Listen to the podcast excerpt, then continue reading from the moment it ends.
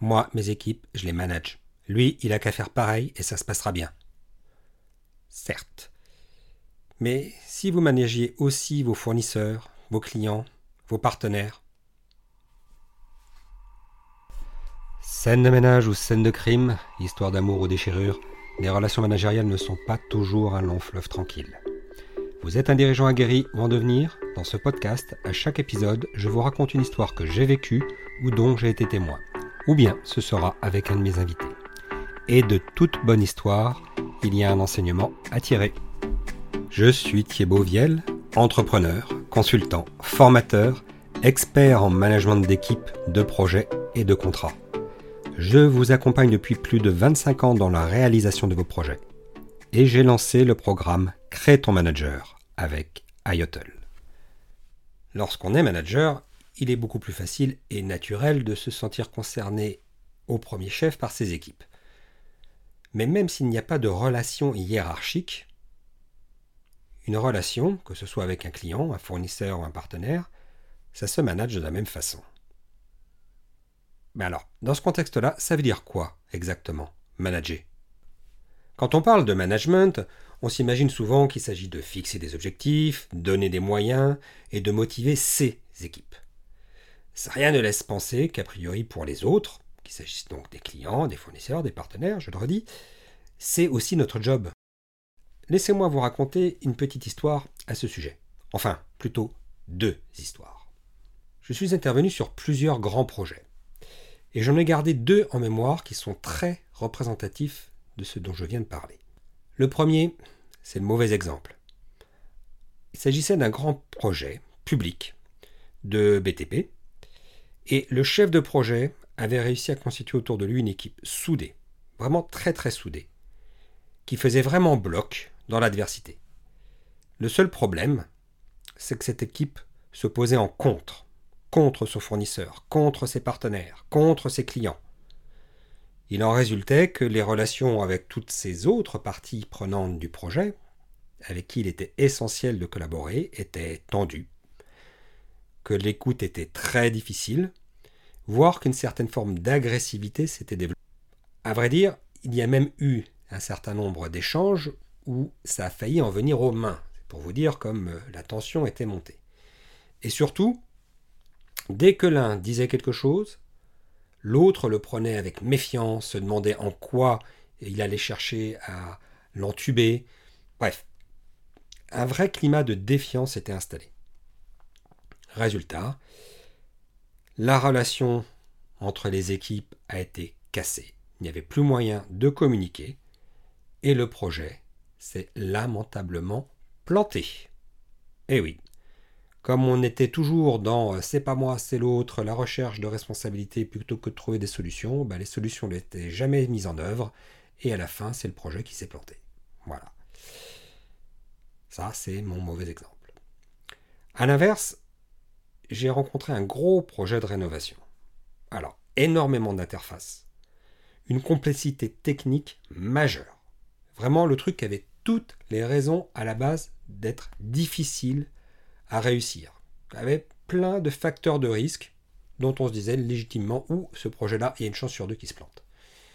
Sauf que, sauf que, l'équipe qui était en place avait réussi à mettre en place un management de sa relation avec ses fournisseurs, avec son partenaire, qui était un assistant maîtrise d'ouvrage, où la relation était une relation a priori de confiance. On ne se faisait pas de cachotterie. On disait quels étaient les problèmes, quand il y en avait un, on cherchait des solutions. Ça ne signifiait pas qu'on oubliait euh, qui était éventuellement l'origine du problème si jamais il y avait eu un écart, une responsabilité quelque part. Mais le premier réflexe, c'est de dire attendez, d'abord, c'est quoi la solution pour sortir de ce problème? Et ce, même s'il s'agissait de refaire suite à malfaçon. Hein. Il y a eu le cas de massif à casser parce qu'un problème d'implantation, etc. Bon, ok, on a fait la connerie, on corrige, on verra par la suite pourquoi euh, l'origine euh, de cette erreur et on fera les comptes après. Résultat, le projet, ça a été une réussite et pourtant, il y avait bon nombre d'écueils au départ.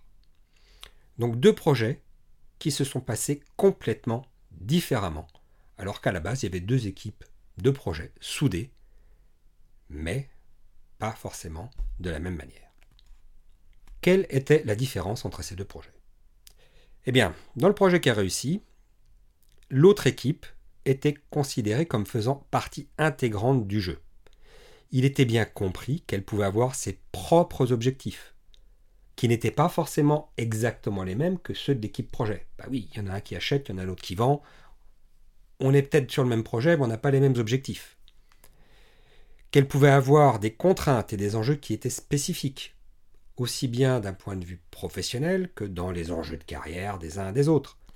Donc, pour prendre en compte ces différences, ce qu'il fallait faire, c'était d'être à l'écoute et essayer au maximum de s'employer à faire converger les objectifs des différentes équipes et des différentes parties prenantes, plutôt que de les opposer. Alors, ça veut dire quoi au juste faire converger les objectifs?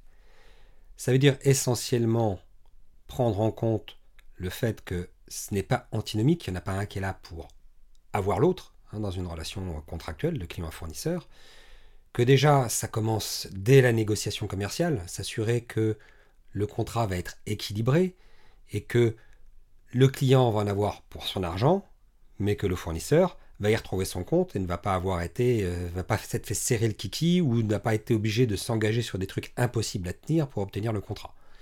Ça, c'est un truc qui arrive malheureusement souvent dans certains processus d'appel d'offres et c'est préjudiciable pour les deux parce que le fournisseur, il va pas y arriver et puis le client, il va être insatisfait et il n'aura pas ce qu'il veut et il le paiera très cher. Voilà, et les deux le paieront très cher d'ailleurs. Mais c'est aussi valable au niveau des équipes. C'est aussi prendre en compte des choses aussi simples que dire ah bah tiens là on arrive dans la période de congé, c'est vrai qu'on a pris euh, cette période-là normalement, euh, elle rentre dans la période que l'on a contractuellement pour valider des documents. Est-ce qu'il n'y a pas moyen peut-être d'anticiper un petit peu la remise de certains documents pour que pendant les vacances de Noël, on ne soit pas embêté par ça? C'est des choses très humaines au bout du compte, normal que de dire, voilà, prenons en compte aussi les objectifs, alors au niveau des entreprises, mais aussi au niveau des, des individus voilà, qui n'ont pas envie de devoir passer leur Noël ou leur jour de l'an à relire des documents techniques parce que le contrat leur a imposé ce délai-là. Donc si on peut s'arranger, on, essaye de s'arranger. En tout cas, on a cette écoute-là. Alors c'est pas toujours possible. Et le fait de euh, faire converger ces objectifs, comme ça, c'est pas toujours quelque chose qu'on va réussir à faire. Et ça aussi, il faut l'accepter. Peut-être qu'à un moment donné, on dira, bah là, écoutez, je suis désolé, mais moi, je ne peux pas faire plus que ce que je fais déjà. Je me suis engagé là-dessus au niveau du contrat. Je ne peux pas aller au-delà parce que ça a trop de conséquences pour mes équipes en amont et que, euh, ou que financièrement, c'est vraiment pas possible. C'est aussi quelque chose qu'on doit pouvoir entendre. Mais même si c'est pas possible, rien que le fait d'avoir cette ouverture-là, de dire je vais quand même essayer de regarder, c'est le minimum. Si on s'arc-boute sur le truc, oh non, euh, moi c'est pas mon problème, démerdez-vous. C'est pas le meilleur moyen de créer une bonne relation. Euh, par contre, si on dit toujours Ah bah oui, pas de problème, monsieur, je vais le faire, qu'on a un peu ce côté, vous savez, le côté un petit peu obséquieux qu'on voit dans certains films un peu caricaturaux parce que c'est le client ou que c'est le patron, euh, ça donne pas non plus confiance parce qu'on se dit celui-là, euh, il s'engage sur des trucs qu'il maîtrise pas. Donc c'est vraiment une question d'équilibre et de bonne compréhension de à quel niveau ça se joue. Donc ça s'apprend. C'est pas quelque chose qui est comme ça évident non plus. Mais bon. Alors en tout cas, si j'ai pris l'exemple de ces deux projets, c'est parce que pour moi, ils sont la preuve qu'une relation, ça se manage. Qu'il s'agisse d'un salarié, d'un fournisseur, d'un client ou d'un partenaire, on doit manager la qualité de la relation. Et ça, c'est quelque chose qui euh, est essentiel si on veut pouvoir avoir du résultat sur la durée. Parce qu'on peut aussi procéder par le presse-citron. Hein. Je te presse, je te presse, je te presse pour avoir du résultat. Oui, mais une fois que le citron est pressé, on n'en tire plus rien. Donc c'est du résultat à court terme. On peut aussi ne pas vouloir du tout mettre de pression. Euh, voilà, c'est aussi une possibilité. Euh, et parfois on y arrive. Mais parfois aussi, il va falloir rappeler qu'il y a des objectifs, qu'il y a des enjeux et qu'il faut qu'on obtienne un minimum de résultats. C'est pour ça que pour moi, comprendre l'enjeu de la qualité des relations. Qu'est-ce que c'est qu'une bonne relation est essentiel pour tout projet, dans tout contexte d'équipe, ou en tout cas si en tant que manager on souhaite avoir durablement des résultats.